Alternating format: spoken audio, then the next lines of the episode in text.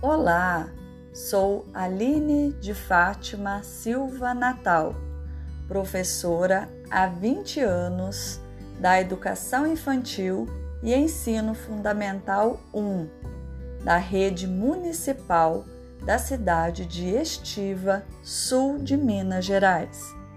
Participei em agosto de 2020 do curso Ensino Híbrido com o professor Geraldo Peçanha de Almeida. Partilho a seguir um pouquinho de tudo o que ficou para mim deste curso.